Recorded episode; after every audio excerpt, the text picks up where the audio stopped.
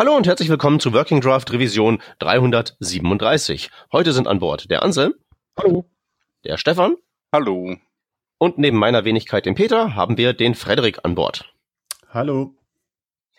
Frederik, wir haben dich eingeladen zum Thema ähm, DevOps, aber bevor wir dazu übergehen, erzähl doch mal kurz, wer du bist, was du so treibst und ähm, ja, was so deine Idee für dieses Thema ist.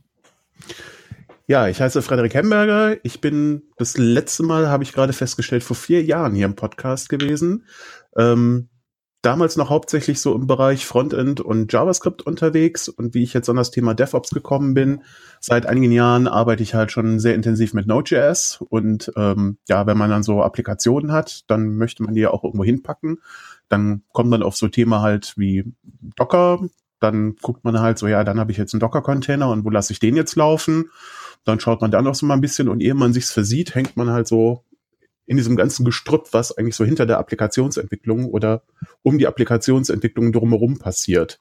Und da habe ich eigentlich festgestellt, dass das ein recht spannendes Thema ist. Mhm. Ähm, wie kann man das ähm, abgrenzen? DevOps ist ja so ein, ein, Kombinationsbegriff aus Development und Operations. Wo, wie genau muss man sich das vorstellen? Wo verlaufen da die Grenzen? Ah, das ist so eine Begriffsgeschichte. Ich, das wird jetzt halt alles irgendwie so äh, als, als neues Schlagwort durchs Internetdorf getrieben. Ähm, ich sehe es halt so, also früher hattest du halt sowas wie ähm, Entwickler, der hat halt sein, sein Zeug irgendwie auf seiner Kiste gemacht, hat dann halt ein paar Tests laufen lassen, hat dann gesagt, ja, okay, äh, läuft alles bei mir, hat es dann irgendwann so über eine große Mauer rübergeschmissen zum Operations-Team, so ab jetzt ist es euer Problem. Und dann hat man halt irgendwie festgestellt, ja, so ganz so cool ist das eigentlich nicht, weil dann sitzen die Operations-Leute halt da und müssen dann irgendwie gucken, so, ja, was machen wir jetzt damit und was machen wir jetzt damit, wenn es nicht funktioniert? Na, dann sagt der Entwickler, ja, nee, äh, ich bin da raus, ich habe ja jetzt mein Feature fertig implementiert. Und ähm, ja, man hat halt so nach Mittel und Wegen gesucht, eben diese Mauer so ein bisschen abzureißen und halt zu gucken, ähm, dass es halt auch in einem Team Leute gibt, die so ein bisschen als Mittler arbeiten. Also die einerseits halt die Applikationen kennen, aber sich auch mit dem Thema beschäftigen, naja, was macht das denn, äh, wenn es halt irgendwo im Betrieb ist? Mhm. Man glaubt ja immer so, ähm, ja, so Softwareentwicklung, das ist halt so hauptsächlich äh, Bauen von Dingen, aber letzten Endes geht es ja auch darum, dass du, dass die Dinge ja irgendwie betrieben werden müssen. Also es hört ja nicht auf, dass du dann irgendwo so ein Päckchen abgibst und dann ist gut, sondern Projekte laufen ja über Monate, Jahre, Jahrzehnte und ähm, ja, die ganzen Sachen, die man da mal gebaut hat, die müssen ja auch fortlaufend regelmäßig gestreichelt werden, dass die dann auch äh, brav in Produktion weiterlaufen. Mhm. Das heißt, so wie ich dich jetzt verstehe, ist ähm, DevOps jetzt nicht so sehr eine Fähigkeit, sondern mehr ein, eine Beschreibung eines Jobs, die Personen ausfüllen, die halt so diese Schnittstelle bilden zwischen Development und Operations. Ist das richtig? Ja, das ist halt auch schon, sag ich mal, der Kulturbegriff darunter. Also überhaupt, dass du deine Teams so aufstellst, dass du halt crossfunktionale Teams hast, ähm, dass du halt diese, mm, ja, dieses Bewusstsein schaffst in deinem, in deinem Team, dass die Leute dann auch an der Stelle zusammenarbeiten und dass es halt nicht mehr so diese strikten Silos sind, wie man es halt irgendwie kennt, so ja, ich habe halt irgendwie Design, Development und Operations, sondern ähm, ja, dass man halt letzten Endes an so einem Projekt oder Produkt halt irgendwie zusammenarbeitet und dass da eigentlich auch alle Teile mit reinspielen. Also es wird halt ganz gerne, sag ich mal, diese Begrifflichkeit, wenn man es jetzt so in irgendwelchen Stellenanzeigen mittlerweile sieht oder in irgendwelchen Magazinen, also als Buzzword, immer sehr auf die Technologie reduziert, aber es ist halt eigentlich auch so dieser kulturelle Gedanke dahinter. Ähm, weiterer Aspekt ist zum Beispiel, dass du halt versuchst, möglichst ähm, deine Infrastruktur irgendwie in Code zu gießen, also auch genauso wie du ein GitHub oder ein Git Repository hast für deine äh, Applikation, dass du halt ebenso auch ähm, ja die ganzen Teile, die es halt zum zum Betreiben braucht, halt auch irgendwie kodifiziert sind, dass man halt weiß, äh, okay, wann hat sich halt irgendwas geändert und man kann halt Sachen nachvollziehen und nicht sowas ist wie, ja, hm, auf Server A läuft irgendwie irgendwas und ja, dann hat der Kollege aber auf irgendeinem anderen System ähm, irgendwo was geändert, jetzt läuft es halt irgendwie nicht mehr, ne? dass das halt einfach wegfällt. Und man versucht halt möglichst weit diese Prozesse zu automatisieren. Also dass man halt eben nicht mehr so viel manuell macht, so wie früher, dass man dann sagt, okay, ich packe jetzt irgendwas zusammen und schiebe das jetzt irgendwo hin oder ich muss von Hand irgendwas auf ein FTP hochladen oder so, sondern dass man halt ähm, idealerweise so Build-Pipelines hat, dass man sagt, okay, sobald ich halt irgendwie einen Commit habe, äh, in, einem, in einem Branch zum Beispiel, es laufen automatisch Tests auf meiner ähm, Continuous Integration Umgebung. Wenn das dann alles okay ist und alle mit der Änderung einverstanden sind, geht es halt automatisch in Produktion. Und ähm, ja, dass diese Prozesse automatisiert werden und man als Entwickler und auch als Operations Part halt nichts mehr, möglichst nichts mehr von Hand machen muss, weil das ist halt alles doof, das wiederholt sich, das ist fehleranfällig und da gibt's halt immer wieder Probleme, wenn man dann noch zu viel ähm, selber an irgendwelchen Stellschrauben drehen muss. Also alles, was man halt so automatisieren kann, hilft einem letzten Endes, dass du ähm, Sachen schneller releasen kannst, dass du sie sicherer releasen kannst, weil halt immer der Prozess derselbe ist und alles gleich definiert ist. Und ähm, ja, das ist halt so für die laufende Arbeit ein ziemlicher Vorteil. Okay, also das sind die Vorteile. Ähm, nun gibt's ja nichts, ähm, in unserer Welt gibt's ja nichts ohne Nachteile. Wie sieht denn da der Trade-off aus? Was muss ich investieren, um diese Vorteile einzufahren? Wo ist, wo ist der Haken?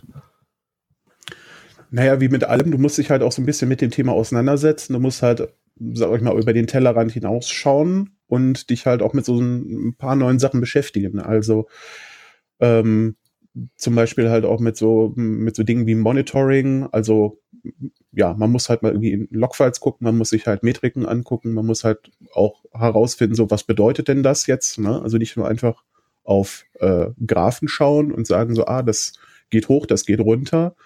Ähm, ja, und man hat natürlich auch, sag ich mal, so ein bisschen neue Tools, die dann dazukommen. Also ähm, ja, auch wenn man es jetzt, sag ich mal, nicht selber hostet, diese ganzen Tools, sondern äh, durch externe Dienstleister, wie zum Beispiel Travis CI oder, oder andere CI-Systeme von außen reinholt, äh, ist das ja auch immer so ein bisschen Tooling, mit dem man sich da beschäftigen muss. Also am Anfang macht es dann halt, sag ich mal, ein bisschen, bisschen mehr Aufwand.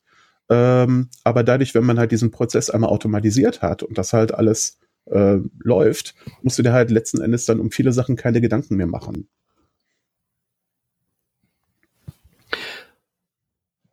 Okay, so jetzt, ähm, also was mich jetzt interessieren würde, wäre, also ich habe ja, ich erlebe ja auf meinen, also ähm, ich kam gerade gestern von der Konferenz und habe dann mal wieder alles, alles so vor der Nase sitzen gehabt, von wir machen einen riesigen Online-Shop bis halt zu, wir sind halt so Agentur und kloppen halt so so, so Websites raus, so für einen Kunden, zack, zack, zack. Ähm, Gibt da irgendwie so klar erkennbar irgendwie so den Punkt, wo es, wo man dieses, dieses ganze, ähm, diese ganzen Werkzeuge und diese ganzen Prinzipien von DevOps rausholen müsste? Oder gibt es da irgendwo einen Punkt, wo ich sagen kann, okay, hier betrifft mich nicht, ähm, lassen wir alles so, wie es war? Oder ist das generell eine gute Idee für jede Projektgröße? Ähm, es kommt natürlich immer drauf an. Also ich meine, wenn du jetzt, sag ich mal, äh, in einem Zwei-Mann-Team irgendwelche äh, kleinen Projekte schraubst, ähm, muss man halt gucken, ob das dann halt Sinn macht, ne? Und ähm, wie lange man an, an solchen Dingen arbeitet. Wo es sich natürlich auf jeden Fall empfiehlt, ist, wenn du tatsächlich Produktentwicklung machst, wenn du Firma hast, die ein eigenes Produkt rausbringt. Ähm, und letzten Endes ist es halt so insgesamt der Vorteil. Vorher hast du halt für viele Software früher gesagt, so ja, wir releasen irgendwie einmal im Jahr oder alle halbe Jahre oder einmal im Monat. Dann war das immer wahnsinnig viel Arbeit, die ganzen Patches einzusammeln, zu gucken, zu testen und so weiter. Und ähm, mit diesen Automatisierungsstrategien, ähm, ja, gibt es halt die Möglichkeit, dass mittlerweile viele Kunden sagen, wir releasen mehrfach pro Woche, wir releasen mehrfach pro Tag. Also sowohl was halt neue Features anbelangt, was aber auch Security Fixes anbelangt. Und das ist natürlich dann auch ein immenser Marktvorteil. Also auch wenn die Kunden halt sehen, so hui, da tut sich halt was und äh, gestern war der Bug noch da und heute ist er weg und ich habe auf einmal neue Features und ich muss halt nicht mehr so lange warten ähm, auch für, sag ich mal, auch für interne Abteilungen wie, wie QA und Testing, dass man da sagt, okay, ich habe jetzt halt sehr, sehr ähm, kleine Testiterationen, wo ich mich auf bestimmte Sachen konzentrieren kann, was ich mir angucken kann und nicht sowas wie jetzt kommt das neue Quartalsrelease und ich muss mir jetzt äh, muss jetzt gucken, ob die letzten 3000 Tickets abgearbeitet sind. Das ist natürlich auch was, was einen großen Unterschied einfach im Arbeitsworkflow macht. Aber also wie bei, bei jeder Automatisierung äh, ähm, ist natürlich der Return of Investment da, je länger das Projekt dann läuft. Nicht? Das kann auch bei einem kleinen Projekt sein. Wenn du wirklich nur zwei Mannbude bist und eine, äh, äh, eine kleine Website quetschen, wenn du möchtest, äh, die äh, für einen Kunden kleine Seiten rausgibt, wann dort recht oft Wartungsarbeiten zu tun sind und du kannst diese, diese, diese Grundschritte automatisieren, dann hast du eigentlich dort schon gewonnen. Die Frage ist, wie, wie viel du äh, äh initial in diese ganze Automatisierung steckst. Und das kann die man beiden aber relevanten XKCD, die beiden relevanten XKCD-Comics finden sich in den Show Notes da. Ja, ganz genau. Na, aber du kannst es ja, du kannst es ja ähm, in Schritten angehen. Nicht? Du musst ja nicht sofort das in, einem, in einer, in einer Cloud-Infrastruktur mit Docker-Container laufen lassen und solche Sachen, sondern du kannst einfach nur mal anfangen, dass du eine saubere Bildpipeline hast. Und ich glaube, keiner äh, ähm, in, in dieser Runde wird, wird äh, dagegen sprechen, dass ja ein sauberes Bildsystem mit Continuous Integration nicht auszahlt. Und das ist schon mal der erste Schritt, den du machst in die richtige Richtung, dass zumindest diese, diese Bau- und Deploy-Prozesse automatisiert hast. Und da kann zum Schluss durchaus äh, AirSync oder FTP-Upload auf einer Maschine irgendwo bei Hetzen oder sonst irgendwas sein. Aber, aber alleine, dass diese, diese, dieser Vorgang des automatisierten Hochladens schon da ist, äh, äh, hebelt, also, also, also ähm, hebelt einige, wie sagt man, die menschlichen Probleme, die Leute bin immer nur ein bisschen kaputt. Dies, also du, du machst weniger Fehler selbst, sondern du hast das bei einer Maschine nicht. Ähm, und alleine, wenn das schon dort steht, hast du, hast du dort viel weniger Fehleranfälligkeit und äh, hast schon einen gewissen Return of Investment. Und dann gehst weiter, nicht? Dann, dann kommt irgendwann der Punkt, wo du sagst, okay, diese eine Maschine auf Hetzen reicht nicht aus, deswegen äh, brauchst du vielleicht äh, irgendwo ein CDN, das heißt, du musst irgendwelche Assets auf ein CDN laden oder du brauchst irgendwo ähm, einen Load Balancer und, und äh, ähm, Rechner in der Cloud oder vielleicht auf mehreren Standorten verteilt. Und dann ist gut, wenn du diese Sachen, also wie es bei uns zum Beispiel mit AWS ist, ähm, wir haben dort ein A Beschreibungsinformation und wir können mit der gleichen äh, äh, Beschreibungsinformation ein komplettes virtuelles Image bauen mit unserer gesamten Applikation, mit alle Dependencies, die wir brauchen. Die laden wir dann einmal rauf und die wird deployed auf äh, äh zwei Rechnern in den Staaten, in, in äh, Singapur und in Frankfurt und der CDN wird neu bespielt mit neuen Daten und das rennt alles für automatisiert mit einer Beschreibungsdatei. Das ist ja das, glaube ich, was der Frederik mit, mit Infrastructure as Code gemeint hat. Genau. Ähm, wo wir halt, wenn wir dann eine neue Instanz hinzugeben wollen, dann tragen wir die einfach in der Liste ein und das Deployment funktioniert trotzdem noch weiterhin. Und das ist aber dann schon eine ziemliche Endausbaustufe. Nicht?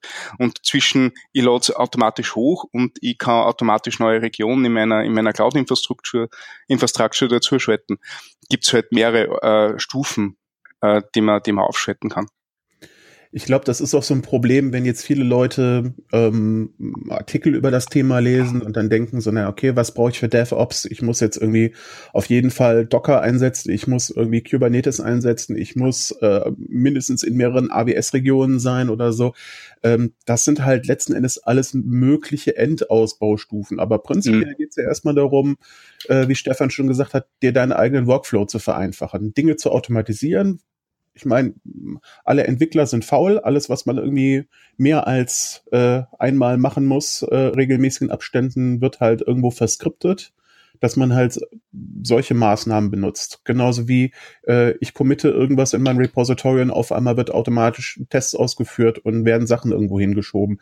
Das ist ja das, was mir meine tägliche Arbeit erleichtert. Ich muss das nicht mehr von Hand machen. Da kümmert sich schon jemand drum. Und so geht's eigentlich los, dass man versucht, sich möglichst wenig von dieser, ich sag mal, langweiligen, repetitiven Arbeit äh, vom Hals zu schaffen, dass man halt auch wirklich mehr Zeit hat, sich um seine eigenen Aufgaben zu kümmern. Weil das, das ist tatsächlich mit diesem ganzen, ähm, mit dieser Endausbaustufe, das ist so immer mein mentales Problem, wenn ich irgendwas zu dem Thema lese. Weil meistens ist es irgendwie DevOps im Kontext von, wir schaufeln jetzt irgendwie Amazon Unmengen von Geld in den Rachen, damit wir da unseren ganzen Cloud-Krempel haben können. Aber ähm, also was worauf ich hinaus möchte ist dieses, ich möchte hinaus aufs Thema Tooling. Also für so Sachen wie ähm, ich schaufel eben meine ganze Infrastruktur da zu Amazon und dann bezahle ich die dafür und dann läuft das alles. Da ist mir relativ offensichtlich, dass es dafür irgendwie reichlich an Tooling gibt. Aber wenn ich jetzt mal sozusagen den Schritt zurückgehe und ich gehe mal so auf die kleinstmögliche Ausbaustufe, um das da zu haben, und ich habe jetzt wirklich einfach nur einen Server irgendwo rumstehen bei ähm, Dollar Web Hoster. Wie sieht es da mit Tooling aus? Wird mir das dann dann ähnlich einfach gemacht wie im Szenario Endausbaustufe, ich schaufel alles zu Amazon? Ist das da genauso komfortabel? Naja, es ist ja auch nicht so, ähm, dass man sagt, naja, wir gehen jetzt in die Cloud und dann muss ich mich um nichts mehr kümmern, weil äh, Amazon dann alles regelt. Also das ist halt auch mir so eine Misskonzeption, die ich öfters höre, wo dann irgendwie Kunden ganz erstaunt sind, so ja, wir müssen noch irgendwie Monitoring machen oder wir müssen irgendwie noch dies machen. Ich dachte, das passiert alles automatisch. Also auch so Firmen wie, wie Amazon oder Azure oder Google Cloud, die stellen aber auch letzten Endes nur die Infrastruktur und bestimmte Systeme zur Verfügung. Aber was du natürlich davon nutzt und was auch letzten Endes womit verdrahtest, das bleibt ja dir auch vollkommen überlassen. Also es befreit dich halt nicht davon, dir selber Gedanken zu machen. Ähm, aber wie gesagt, dass solche Ausbaustufen sind dann halt eher für größere Unternehmen oder größere Webprojekte interessant, dass man halt sich wirklich Gedanken macht, so, oh, ich muss jetzt äh, multinational sein, ich muss jetzt tatsächlich irgendwie Cloud-Technologien nutzen. Ähm, es ist natürlich auch immer die Frage, was man sich letzten Endes davon verspricht. Also zum Beispiel Docker ist ein angenehmes System, um Sachen zu deployen, weil ich muss letzten Endes auf einem, auf einem Hostrechner mir nicht mehr großartig Gedanken machen, ähm, in welchen Sprachen irgendwas programmiert ist. Äh, ich kann mich als Operations-Part darauf konzentrieren, zu sagen, ich stelle dir äh, eine Kiste hin, da läuft halt Docker drauf. Und äh, ob der Entwickler jetzt letzten Endes seine Applikation in, äh, ich sag mal, Node.js oder in Ruby oder in Java oder in Erlang oder irgendwas anderem schreibt, ist ab dem Punkt jetzt erstmal egal, weil diese Abstraktion läuft dann halt, dass ich aus, dem, aus Operations-Sicht einfach nur gucken muss, ich muss die Maschine warten und ich muss dafür sorgen, dass Docker-Container vernünftig drauflaufen. Wenn man natürlich sagt, ja, okay, ich habe jetzt nur ein Setup, wo ich nur in einer Sprache arbeite oder ich ja, oder ich brauche halt diesen Aufwand auch nicht, ist es auch vollkommen legitim zu sagen, naja gut, damit warte ich jetzt auch erstmal oder ich schaue mir jetzt mal an, was es mir konkret für Vorteile bringen würde. Hm. Also aber der Punkt ist auf jeden Fall, das kann man auf jeden Fall auch ausrollen, auch verwenden, die Prinzipien, von denen wir jetzt gesprochen haben, ohne dass man halt eben zu ähm, groß einen auf Cloud macht, sondern das geht halt eben auch mit dem schon erwähnten Hetzner Server um die Ecke. Ja, und äh, weil wir jetzt gerade den Anbieter schon namentlich genannt haben, aber auch die bieten ja zum Beispiel mittlerweile äh, Cloud-Instanzen an bei sich. Also auch, äh, also man muss auch nicht mehr unbedingt zu den Großen gehen, man kann auch zu seinem normalen Hoster mittlerweile gehen und ein ähnliches Tooling dort einfach von den äh, Systemen bekommen. Okay, klingt gut. Dann ähm, spielen wir doch mal so ein Szenario durch. Also angenommen, ich hätte jetzt so mein, ähm, ich hätte jetzt so mein kleines Startup hier gebaut. Ich habe einfach betreibe einfach so einen kleinen Online-Dienst, kann man irgendwie so sich irgendwas, irgendeinen Account klicken für irgendwie drei Schleifen im Monat und irgendwie Zeug machen. Und bislang ähm, habe ich einfach da so meine Node.js-App mit Express und das schiebe ich auf meinen Uberspace und dann ist das bis jetzt alles manuell geregelt. Wenn ich jetzt mal anfangen wollte, da Dinge zu automatisieren, und ich will da so ein bisschen mehr von diesem, ganz von diesen Vorteilen mir einheimsen. Alles automatisch, muss ich nicht mehr manuell beigehen, mache ich keine Fehler mehr. Was wären denn so die ersten Schritte, die man jetzt machen würde, wenn man jetzt auf der grünen Wiese quasi anfängt? Und ich habe jetzt einfach nur mein kleines Node.js-Projekt. Ne, du müsstest ja dann erstmal gucken, ähm, wie kommt das Node.js-Projekt auf den Server? Also loggst du dich da irgendwie, schiebst du die Daten per SSH rüber oder loggst du dich per FTP ja. ein und kopierst die Sachen rüber. Dann als nächstes musst du dann noch sehen, im, im Falle von Node.js, da muss ja gegebenenfalls eben der, der Server neu gestartet werden. Wer übernimmt mhm. das? Mhm. Ähm, das sind halt schon so Sachen, die man automatisieren kann. Das kann man äh, relativ einfach machen, wenn auf einem Remote-System ähm, Git selber installiert ist. Da gibt's entsprechende Tools, ähm, wo du über äh, Post-Commit-Hooks zum Beispiel einfach sagen kannst, okay, jetzt ist gerade, ähm, äh, sorry, Post-Receive-Hook heißt das.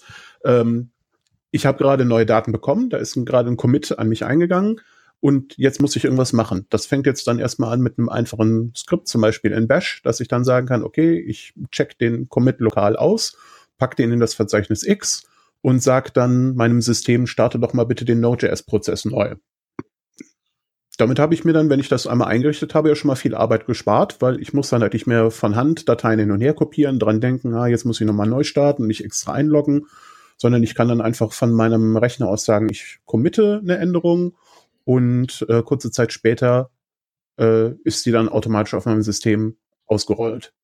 Das wäre jetzt so mein einfacher erster Schritt. Mhm.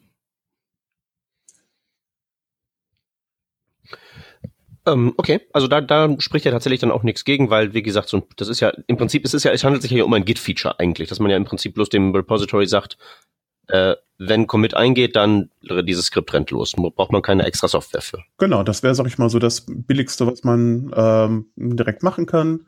Dann kann man sich natürlich überlegen, ähm, möchte ich äh, Tests regelmäßig laufen lassen, gucke ich mir dann sowas an wie ein CI-Provider, wie, wie Travis oder Circle CI und lass dort erst meine Tests laufen und sag dann einfach diesem CI-Provider, hey, wenn die Tests alle gelaufen sind, dann schieb das doch mal bitte weiter auf meinen Server. Wäre direkt der nächste Schritt.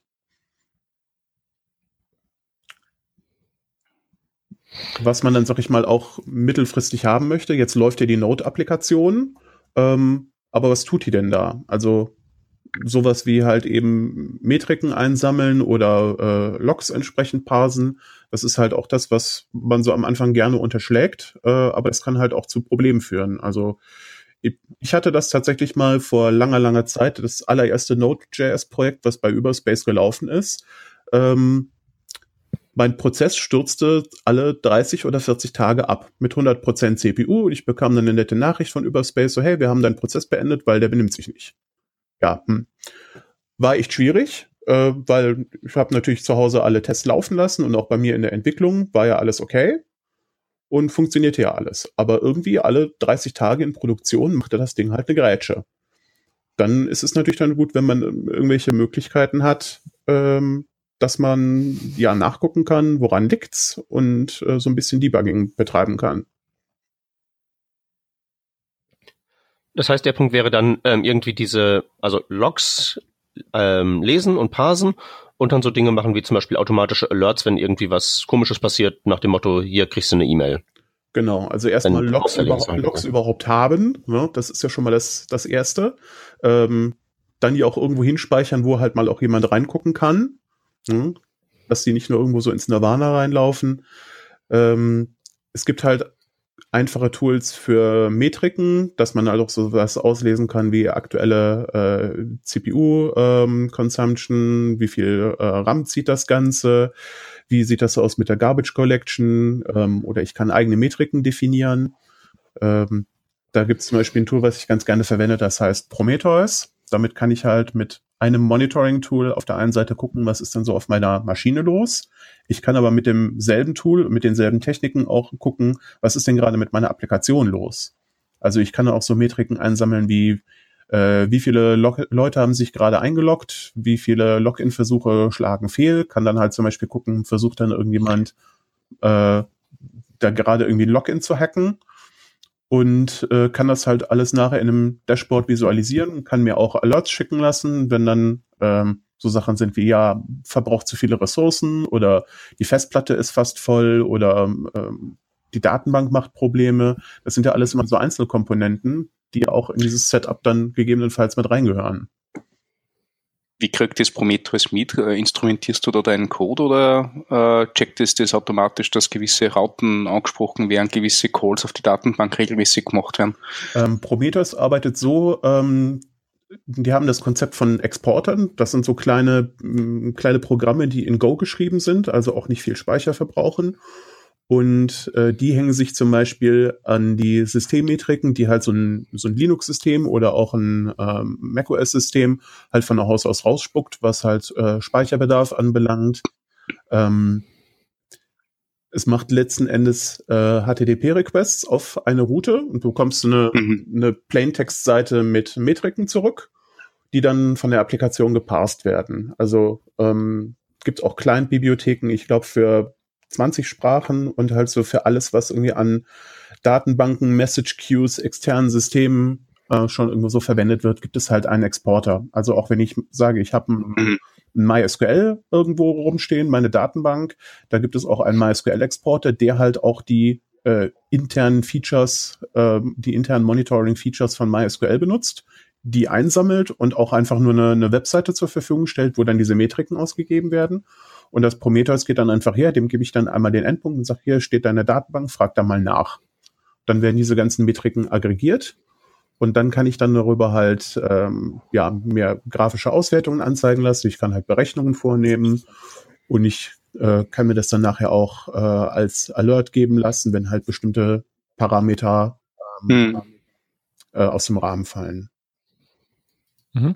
Okay. Jetzt hattest du von einem Dashboard gesprochen. Ähm, hast du da irgendwie eine Empfehlung für unsere User, was du da benutzt, was du empfehlen kannst oder was du vielleicht auch nicht empfehlen kannst an Tools dafür?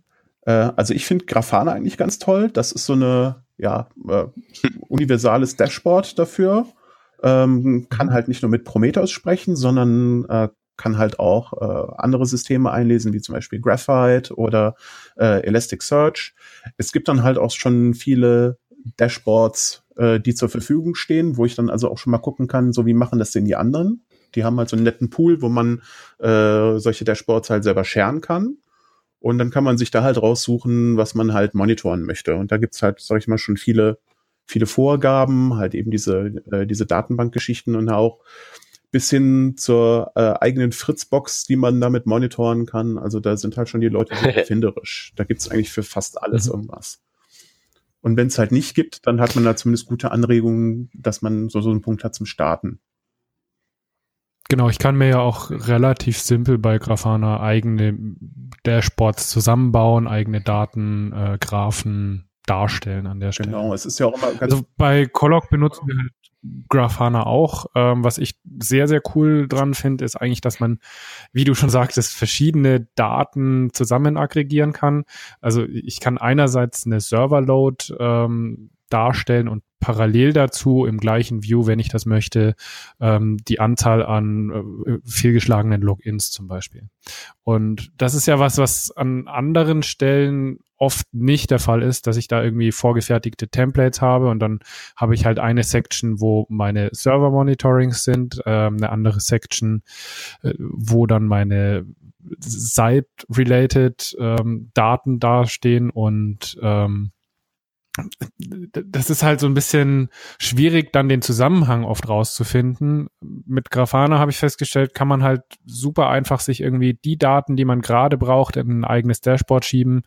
Ähm, ich kann mir da ja auch irgendwie on the fly Custom Dashboards zusammenbasteln und ähm, kann halt relativ genau dann versuchen rauszufinden, ob da gerade irgendwie ein Problem mit irgendeinem Data Flooding oder irgendeinem Attacke läuft oder ähnliches. Mhm. Und das fand ich eigentlich sehr, sehr spannend an der Stelle. Ja, Was nimmst du für, für einen Monitor her bei Colloc? Äh, wir nehmen da auch Prometheus. Okay. Genau. Wir haben auch noch einen Konsul laufen, ähm, der da mit reinspielt, aber Prometheus ist da unsere Daten. So, äh, das ist jetzt komplett äh, komplett aus Eigeninteresse. Wie viel Zeit verwendet ihr mit, mit äh, ähm, Setup von Prometheus und, und Einrichtung und äh, Grafana Setup oder wir haben da gar nicht so viel Zeit eigentlich drauf verwendet. Also das Praktische ist, für diese ganzen Server-Monitoring-Geschichten gibt es eben diese fertigen Templates. Ähm, die haben wir noch schon angepasst auch noch. Ähm, Finde ich jetzt aber, also war halt kein großer Aufwand. Ähm, wir haben da eigentlich die, die Standardwerte nur ein bisschen Daten rausgenommen. Ähm, ansonsten haben wir Custom Metrics eben eingebaut. Das ist aber alles nicht wirklich zeitaufwendig gewesen. Was natürlich schon erstmal ein bisschen zeitaufwendig ist, ist der ganze Workflow Setup, also das Prometheus einzubauen, ähm, an die verschiedenen Services anzubinden. Ähm, tja, in, in absoluter Zeit jetzt schwierig zu sagen. Ich finde dafür, was man da als Outcome bekommt, war es mhm. extrem wenig Zeit, was wir reingesteckt haben. Ähm, wenn wir jetzt Zeit reinstecken, also wenn wir eine neue Metrik brauchen, dann ist das eigentlich von, von Grafana Sicht oder auch Prometheus Sicht super, super einfach und schnell gemacht. Ähm, das Aufwendigste ist eigentlich eher so einen äh, API-Endpoint oder einen Endpoint an sich zu bauen, der diese Daten mhm. eben an Grafana auch liefert. Mhm. Ähm, und ja, je nachdem, was man da für Daten hat, ist das halt auch mehr oder weniger Aufwand. Aber an sich, seit das läuft, haben wir wenig Zeit reingesteckt. Ähm, die meiste Zeit ging vielleicht darin rein, dass wir die Software updaten müssen und nachdem wir halt auf FreeBSD sind, ähm, uns auch diese Pakete oft selber mhm. bauen müssen und das dauert halt okay. halt seine Zeit. Aber ansonsten ist das eigentlich wirklich relativ stressfrei und für das, was man da bekommt, äh, bin ich total begeistert. Hm. Ja. Deployt natürlich auch die ganzen äh, Agents mit euch im Continuous Deployment mit, nicht eine Version von, von eurer App äh, installiert euch den ganzen Prometheus Grafana Quatsch. Ähm, genau, also wir, wir haben ein komplettes Repository, mhm. was unsere Infrastruktur fernsteuert über Ansible. Ja. Ähm, das heißt, wir fassen jetzt keine Serverkonfiguration irgendwo von Hand an. Ähm, hat den Vorteil, dass wir eigentlich alles automatisiert ablaufen lassen. Das war natürlich schon erstmal initial relativ viel Aufwand. Ähm, ist natürlich jetzt aber sehr komfortabel, weil wir diese ganzen Abhängigkeiten ähm, direkt in unserem Repository stehen haben. Die werden dann automatisch aufgelöst, ähm, die richtigen Versionen installiert. Ähm, unsere Application an sich ähm, initialisiert sich da selber. Also bei einem Deployment muss jetzt nicht ähm, irgendein Dependent Service wie jetzt Grafana oder auch äh, Prometheus irgendwie informiert werden. Das, der betreibt ja eben ein eigenständiges Pulling von den Daten, ähm, ist aber nicht versionsabhängig von unserer Application an sich. Also wir versuchen das auch ähm, so zu halten, dass unsere einzelnen Services stateless sind, also unabhängig voneinander funktionieren, ähm, was bisher auch problemlos funktionierte, ja. Cool. Ich weiß aber jetzt auch nicht, also das ist ja nur ein Beispiel von uns, ob das jetzt so das ist, wie man das auch macht. Ähm, für uns funktioniert es gut. Vielleicht hat aber der Frederik da auch noch ein paar Insights, ähm, ob, ob das äh, Common Practice ist, ob es da andere Strukturen gibt die vielleicht. Wenn ich da, möchte nur ganz, ganz kurz, wenn ich kurz vorher reingrätschen darf, ich als halt nun wirklich von uns allen am wenigsten Thema drinstecken da. Ähm, ich habe jetzt diese ganzen Namen gehört und habe das alles ergoogelt und hier schön für die Shownotes aufgeschrieben. Ähm, wie, wie nutzt ihr das? das ich habe das so gesehen, das sind teilweise, ist das, das ist teilweise Software, die man selber betreiben kann, oder man kann die betreiben lassen in vielen Fällen. Mhm. Ähm, wie handelt ihr das so im Allgemeinen? Also, also wir sind ja so die, die ultra äh, Non-Third-Party-Nerds hier bei Colloc und äh, wir haben das alles selber bei uns. Also mhm. wir installieren das auf unseren Servern, wir lassen da auch keine Connection nach außen zu. Ähm, also da gibt's natürlich dann auch die eine oder andere Software, die möchte gerne nach Hause funken. Das äh, erlauben wir auch nicht, wenn es äh, nicht absolut zwingend notwendig ist und in den meisten Fällen ist es das nicht. Ähm, heißt natürlich auch, dass wir uns um Updates selber kümmern müssen immer und nicht alle komfortablen Features bekommen, die man kriegen könnte. Mhm. Gut, also der Punkt, worauf ich halt nur hinaus wollte, ist, ähm, das hat man ja gerne, wenn man, wie gesagt, ich nur als Externe, wenn ich immer so darüber lese, wir schieben alles in die Cloud, dann stellen sie halt hinterher überrascht fest, hoppla, das kostet ja alles einen Arm und ein Bein, aber man kann all diese Dinge, die ihr jetzt gerade beschrieben habt, auch selber betreiben und dann ist das halt nicht der Fall, dass man daran arm wird. Genau, also wir haben da insgesamt sieben Kisten bei DigitalOcean. Ähm, die, die kleinsten, die man kriegen kann. Könnt ihr euch jetzt selber ausrechnen, wie teuer das ist, aber viel billiger als mhm. Cloud irgendwas zu hosten im Normalfall. Mhm, okay. Ja, und in diesem Falle, was das Moni Wobei DigitalOcean ja Cloud-Anbieter ist. Also es ist halt nicht einer von diesen großen Cloud-Netzwerken, aber ja. Produkt, äh, Product Cloud, wo du halt äh, ein AWS Lambda-Service buchst oder ähnliches. Ja. Ja. Nein, es ist ganz klar. Ich meine, es kommt immer darauf an, ja, also wie gesagt, was investierst du, was kriegst du aus? Also wir sind eigentlich sehr happy, dass wir, also wir, wir laufen sowohl in Azure als auch in, in AWS und wir sind mit beiden sehr, sehr zufrieden eigentlich. Also da, mhm. da ist halt einfach viel, äh, viel Wartung der Infrastruktur, Infrastruktur ist einfach weg von uns. Und wir können wirklich äh, äh, die Software, die wir haben, schnell von A nach B bringen, ohne dass unser, unser Kunde merkt. Einfach nur, indem wir sagen, passt, diese Region ist jetzt, keine Ahnung, äh, hat Probleme, äh, irgendwie äh, äh, Auszeiten, Hardware-Probleme, irgendwas move wir die gesamte ab von US East auf US West und der Kunde kriegt's mit, indem er halt eine halbe Sekunden länger braucht beim Einloggen. In Wirklichkeit nicht. Und das ist schon sehr, sehr komfortabel. Das sind ja Sachen, die du mit einer Cloud-Infrastruktur äh, ziemlich einfach und ziemlich problemlos hinkriegst. Ähm, ja, um auf Peters Frage aber nochmal zurückzukommen. Ähm, du kannst damit relativ einfach anfangen. Also so ein Monitoring-System von Prometheus, das sind halt letzten Endes kleine Binaries, die in Go geschrieben sind. Die brauchen halt wirklich echt nicht viel Platz. Die lädt man halt auf den Server hoch und startet die einfach und dann läuft das.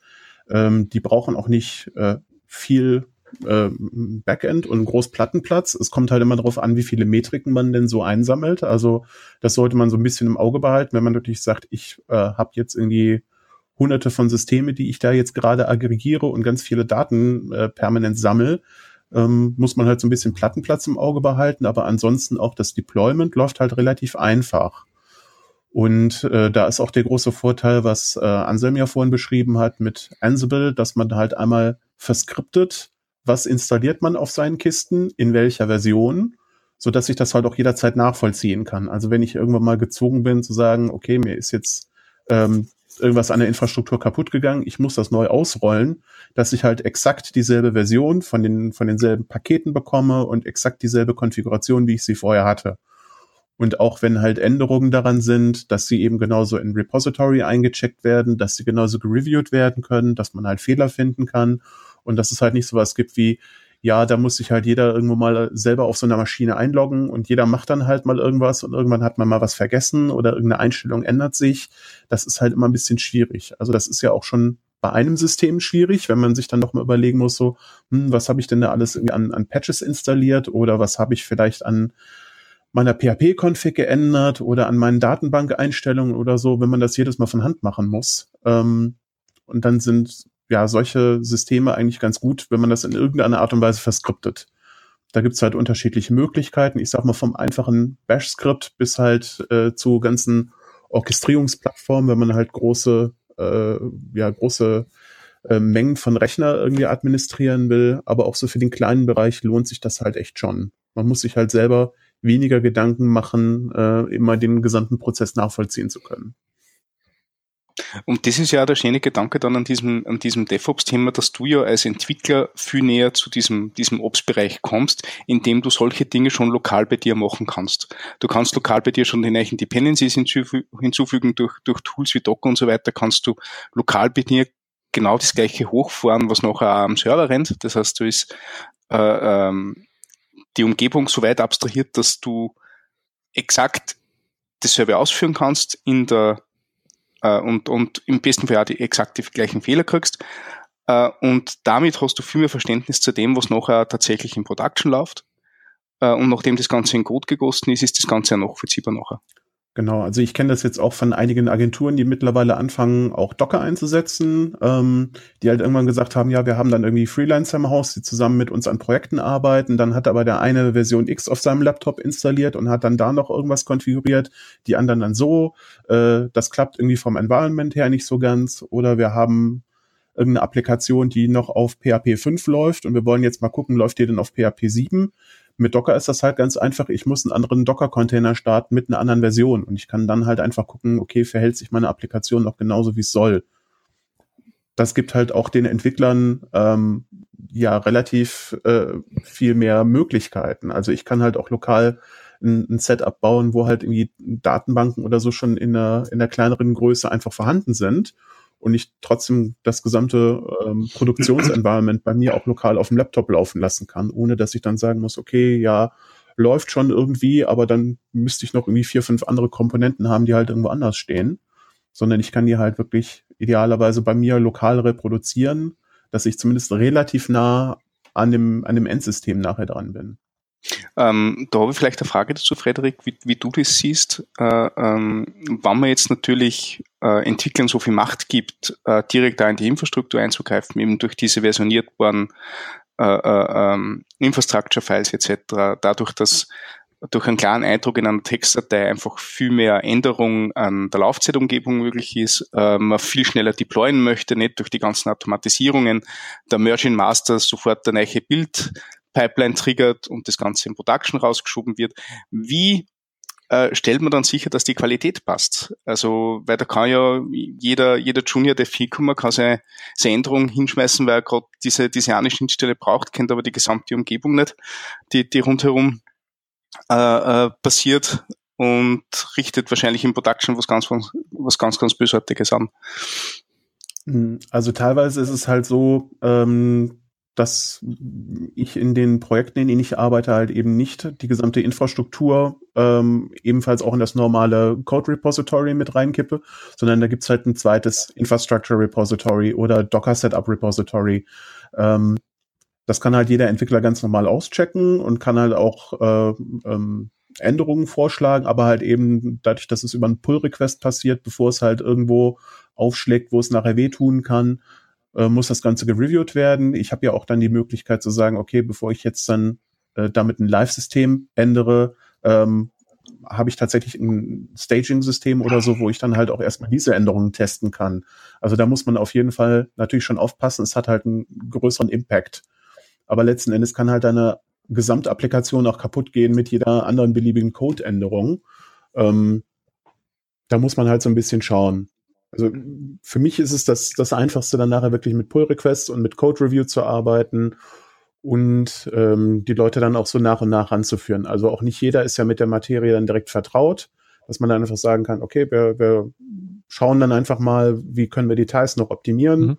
und dass man sich da halt wirklich zusammen dran setzt und dass es halt auch in der Regel separate Verantwortliche gibt halt eben für diesen Infrastrukturteil. Mhm. Wir haben das auch so.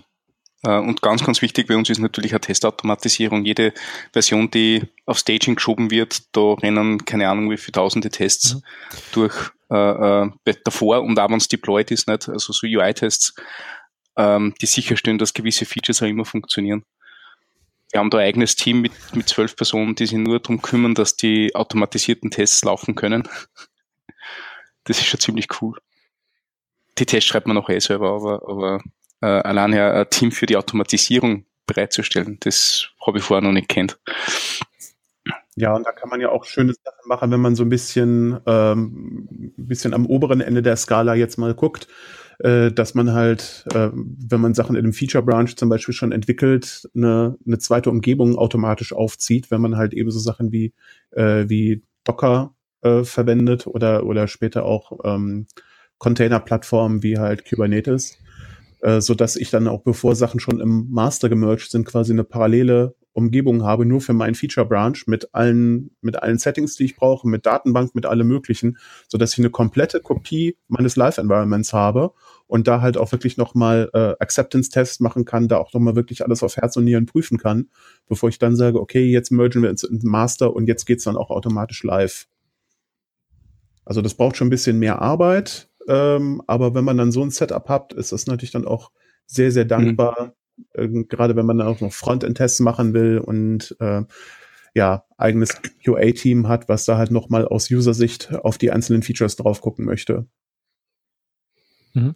Was ich vor allem eigentlich wichtig finde an der ganzen Geschichte ist, ähm, es wird halt dadurch, dass es alles als Code beschrieben ist, die Konfigurationen und ähnliches, viel, viel nachvollziehbarer, wenn irgendwas schief geht. Also es kann ja einfach sein, dass im Code Review dann irgendwas übersehen wurde oder Sachen sind halt einfach nicht getestet. Ähm, passiert ja in jedem Projekt eigentlich irgendwie an irgendeiner Stelle mal, dass irgendwas schief geht.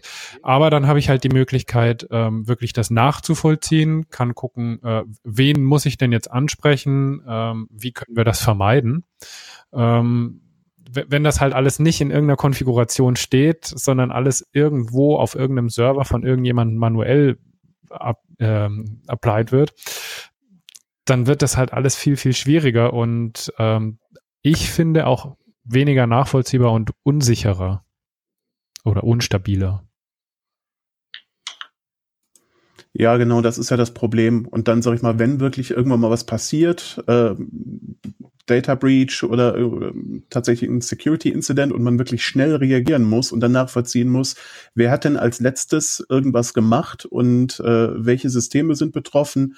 Und wenn es dann halt wirklich ohnehin schon genug Feuer gibt, um das man sich halt gerade irgendwie kümmern muss, ist das halt, äh, finde ich, tödlich, wenn man dann halt erstmal äh, auf Forschungsreise gehen muss, um dann erstmal zu gucken, so, ja, was ist denn gerade der aktuelle Stand und wo sind wir denn jetzt gerade? Da hilft das natürlich einem auch schon eine gewisse Sicherheit einfach zu geben, dass man weiß, ich weiß ganz genau, was läuft auf meinen Servern, in welcher Version, wer hat da als letztes Codeänderungen gemacht, wo könnte dann tatsächlich das Problem liegen. Also man wird auch da sehr, sehr viel schneller und agiler in dieser Reaktionszeit, wenn es ja dann auch wirklich wichtig ist. Also wenn es gerade um äh, einen Angriff auf die Plattform gibt oder es halt insgesamt einen technischen Ausfall gibt, will man den ja auch so kurz wie möglich halten. Okay. Ähm,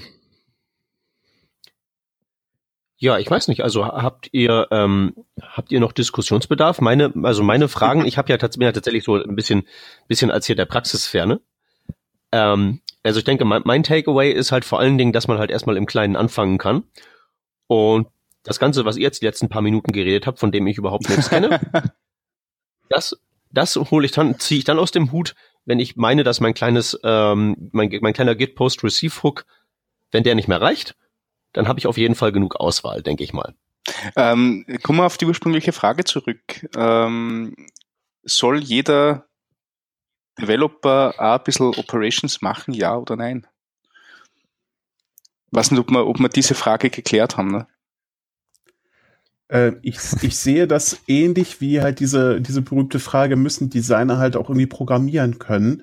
Ähm, müssen sie sicherlich nicht, aber es schadet nicht. Also es ist wie immer der, der Blick über den Tellerrand, der halt den, den Mehrwert liefert. Und ähm, ich finde es halt nicht schlecht, wenn ein Entwickler ähm, da auch so ein bisschen über den Tellerrand schauen kann und guckt, ja, was passiert denn nach meinem Git-Commit, ne? Wenn ich mit meiner Arbeit fertig bin, ähm, wie geht's denn dann weiter? Und dann auch so ein bisschen äh, Lust hat, da auch diese Verantwortung zu übernehmen. Also es muss halt nicht jeder, man kann ja auch keinen dazu zwingen, wenn irgendjemand sagt, nee, das ist irgendwie überhaupt nicht meins und da sehe ich mich jetzt gar nicht, äh, kann man die Leute ja schlecht drauf festnageln. Aber es hilft halt insgesamt dem Team weiter, es hilft halt in der Regel dem Projekt weiter, einfach auch dieses Verständnis äh, zu haben. Also was bedeutet es denn jetzt wirklich, wenn meine Sachen in einer Produktionsumgebung laufen, wenn halt so und so viele Leute gleichzeitig mein, äh, meine Software benutzen, äh, wie ist das Verhältnis anders als äh, ich lasse das irgendwie lokal bei mir auf dem Rechner Ja, ich, ich sehe das genauso. Ähm, wir, vielleicht, vielleicht so eine kleine Anekdote aus, aus ähm, unserer Firma. Äh, wir, wir sind ja sehr DevOps-getriebene Firma, ne? das ist ja ganz klar, wir machen ja ein Tool für DevOps. Äh, äh, wenn wir schon bei den ganzen Monitoring-Tools waren, äh, haben, haben wir ja das Monitoring-Tool, für, für das sich sicher auch lohnt, Geld auszugeben. Ähm, und ähm, wir waren so diese kleine äh, ähm, Web-Abteilung, die halt die ganzen Web-Outlets, Blog, Dokumentation, äh, Marketing-Webseiten und so weiter betrieben hat, äh, Frontends dafür gemacht hat, etc., diese ganzen äh, ähm, äh, klassische Web-Developer-Tätigkeit. Äh, und wir sind auch, wir haben uns, also wir waren, wir waren zu zweit äh, ursprünglich und äh, wir sind sehr, sehr schnell in so eine, selbst in so eine DevOps-Schiene gelaufen, weil wir einfach anders diese, diese, diese zahlreichen Anfragen von außerhalb gar nicht anders bewältigen hätten können. Also wenn wir nicht äh, äh, alle unsere Prozesse automatisiert hätten, wenn wir nicht eine sehr gute Beziehung zu unserem Infrastructure-Team hätten, mit denen wir uns sehr viel äh, äh, Deployment-Mechanismen äh, ausgedacht hätten, dann hätten wir diese, diesen, diesen jeden Tag Go Live mit den neuen Varianten von der Webseite einfach nicht geschafft. Und mittlerweile ist sogar so, dass das einer unserer, unserer Teammembers sie sehr, sehr viel, ich glaube, für seinen Geschmack sogar zu viel, ich weiß nicht, er macht das halt sehr gut, mit diesem ganzen äh, ähm, Automatisierungs- und DevOps-Thema beschäftigt. Der hat jetzt jeden, äh, also wir, wir, wir verwalten auch Content im Git und mittlerweile ist es so, dass jede Content-Änderung in einem eigenen Feature-Branch stattfindet. Jeder Feature-Branch durch seine äh, äh, Jenkins-Files, die eben dieses ganze ähm, äh, Deployment auf unserem Build-Server äh, äh, instrumentieren. Ähm, also, also jeder, jeder Content-Build wird diesen, diesen, mit diesen Jenkins-Files einmal gebaut und deployed auf einer Preview-Maschine, wo der Redakteur nochmal schauen kann, dass das Ergebnis eh so passt, wenn es dann auch ein Master Merge kann, sie sicher sein, dass die Seiten, die er geändert hat, äh, geändert hat, tatsächlich auch so sind, wie er sie vorher gesehen hat. Und ähm, das ist schon ganz nett, muss ich ganz ehrlich sagen. Also mittlerweile haben wir das, was wir ein bisschen automatisiert haben, äh, sehr, sehr stark automatisiert und wir fahren eigentlich nur Benefits eine Woche. Jo. Sind noch Leute hier? Ja. Ich bin noch da. Okay, cool. Ich habe mehr ähm, zu erzählen. ja, ich habe für meinen für meinen Kenntnisstand jetzt tatsächlich auch nicht mehr zu zu fragen. Also ich denke, wir haben halt eben das Wichtige besprochen und wir haben eine lange, lange Linkliste in den Show Notes. Ja, ich denke, der Überblick war erstmal so, so ein bisschen Einblick, ähm, warum man das vielleicht mal überlegen sollte, wann man das überlegen sollte, dass man in die Richtung Automatisierung von Tools äh, von, von DevOps geht. Ähm, haben wir eigentlich einen guten Überblick jetzt erstmal so gekriegt.